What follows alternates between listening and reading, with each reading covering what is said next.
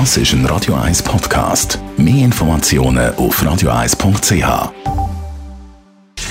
Gesundheit und Wissenschaft auf Radio 1. Unterstützt vom Kopfwehzentrum Irlande Zürich. www.kopfwww.ch Positive Menschen, Optimisten leben länger. Das ist das Resultat von verschiedenen Studien. Da hat man gesehen, dass viele negative Gedanken einen Einfluss haben auf verschiedene Aspekte von unserer Gesundheit. Herzgesundheit, Immunsystem, Körpergewicht.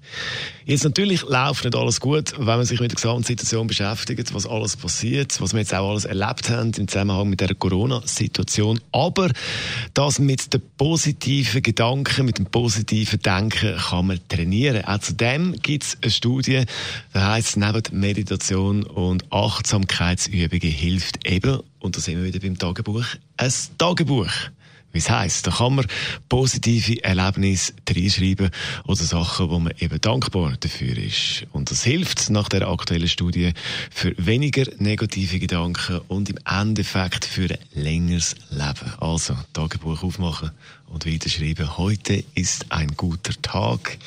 Die Sonne scheint. Oh, und noch gute Musik. Aber